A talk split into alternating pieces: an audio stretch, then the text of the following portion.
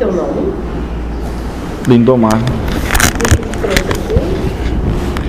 Bom, naquela época eu tava com uma, uns lances de projeção astral e eu defendia com uma maior verdade que todo mundo dizia que não era e eu dizia que era. Hoje não? É. Daí eu escrevia sobre aquilo e falava e era muito real. Daí eu entrei por uma indicação de uma tia minha, ó, é muito perigoso andar por aí de noite voando sozinho. Tu tem que se afiliar a uma casa que eles vão em grupo. E eu não acreditava nessa proteção, mas eu queria que o, o trabalho me desenvolvesse que eu conseguisse com mais facilidade, porque acontecia de vez em quando, não conforme a minha vontade. Daí quando eu entrei aqui eles me cortaram, assim. Daí o mentor desconstruiu isso em mim, eu nunca mais tive. Então teve efeito contrário, vamos dizer assim. Mas tá melhor do que antes, sabe? É é se libertar da ilusão, né? Então era uma crença minha e Deus criava aquela realidade para me provar, né? Se eu era melhor que os outros. Então eu entrei por esse motivo. Então, como houve uma coincidência naquela época dela ter umas umas percepções e eu com esse negócio aí, parece que os dois foram pegos em sapão diferente, assim.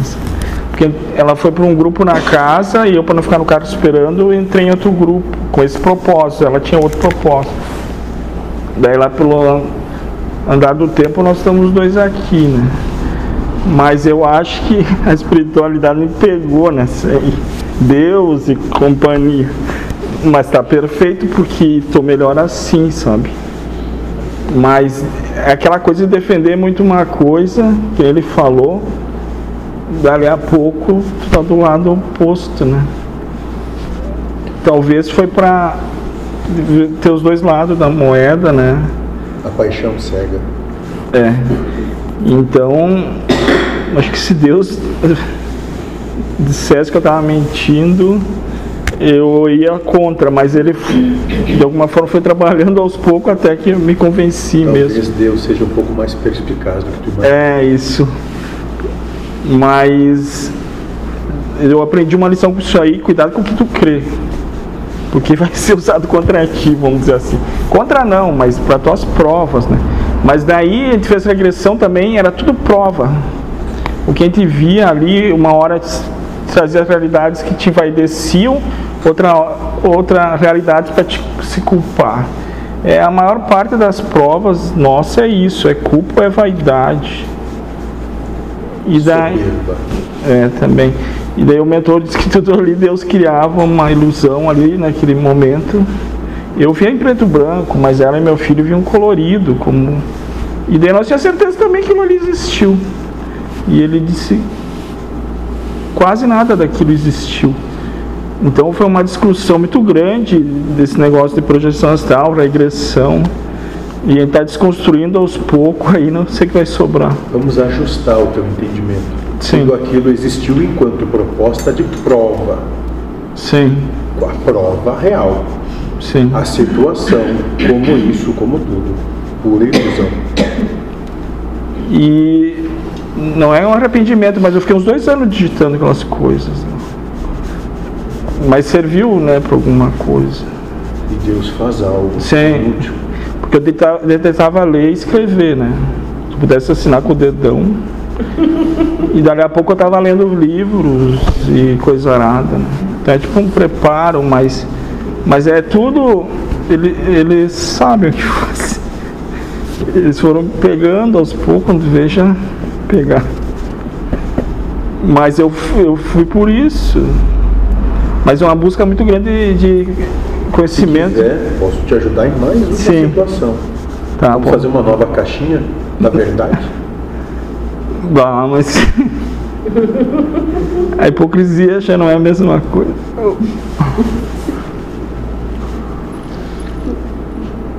Tô sendo irônico nesse momento. Sim. Porque tu não ia aguentar financeiramente sustentar. É, daí é melhor deixar o, o dependente vivo para vender mais para ele do que matar ele de overdose, né? Mas, mas foi isso, então eu buscava conhecimentos eh, eh, espirituais para mim saber como se, se me proteger do outro lado e desenvolver capacidades. E daí cada leitura, cada um trazia uma realidade diferente, sabe? E, e daí aquela história bem explicada, tu se convence. Então, um autor que eu gostava muito, que eu li os 32 livros, trazia uma história lá muito bem elaborada, deve ser coisa de Deus também. E puf, o cara toma como uma verdade e passa a ser a verdade do cara. E hoje eu não acredito mais nada daquilo. Ótimo isso. Qual a verdadeira proposta daquele que busca realmente se proteger, como tu mesmo disse? Certo. Que cabe? É falta de fé em Deus, total. Total falta de fé em Deus. Até a ansiedade, eu acho que é falta de fé. Ou talvez, como nós estamos mudando o nosso vocabulário para algo mais tangível para vocês, Confiança. falta de respeito. É, respeito. Falta de respeito por si, pelos outros, por Deus. É, então o que eu espero da casa, eu não sei, mas eu, eu, eu vou tentar me adaptar às novas, às novos Tu quer que moldes da casa. Uma percepção das coisas. Sim. Nunca vai conseguir, Ah, porque sim. nunca vai ser o mesmo. Sim.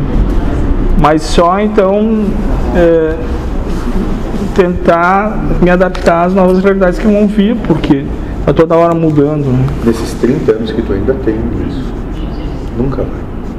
Sim. É, e de alguma forma é bom que muda bastante. Porque tem casas que é sempre igual. Eu estava dizendo, eu acho que o burro, que talvez o que motiva as pessoas lá é a vaidade, o agradecimento que as pessoas fazem àqueles que estão lá. Porque que E é eu, o que me, sempre me, me, me distanciou. eu sei que o cara tem que trabalhar com a abnegação, né? não querer nada em troca. Mas nós somos humanos, né? O que leva uma pessoa a sempre no mesmo lugar, repetir a mesma, Moço, às vezes é um pouco de, de reconhecimento. vamos lá. Vamos trazer o entendimento à prática. São seres infinitos e internos. Isso. E como vocês chamam? Enfim, Infinitos e eternos, sim, que estão vivenciando limitações. limitação. Então, não são humanos. Sim. Ah, sim, nós somos humanos. Ma- Acreditamos ser humanos. Serem, sermos Ótimo, humanos. Ótimo, moço. Ótimo. Então o bom da casa é isso, uma hora é isso, hora